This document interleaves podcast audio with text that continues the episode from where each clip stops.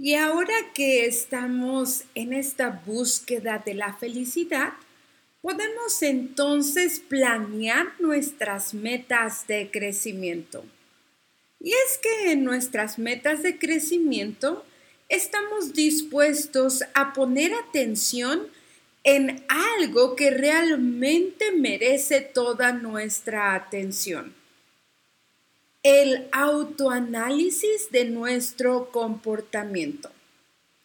Y a veces nosotros pasamos haciendo este autoanálisis a otras personas. Es decir, es muy sencillo cuando nosotros nos enfocamos tanto en alguna persona que admiramos. Puede ser que esa persona sea alguien cercano, como tu padre, tu hermano, tu mejor amigo, o quizás alguien más cercano a ti como tu esposo o tu esposa. Sin embargo, al nosotros pasar tanto tiempo observando el comportamiento de tal persona, dejamos a un lado el nuestro. Y es allí donde está el error.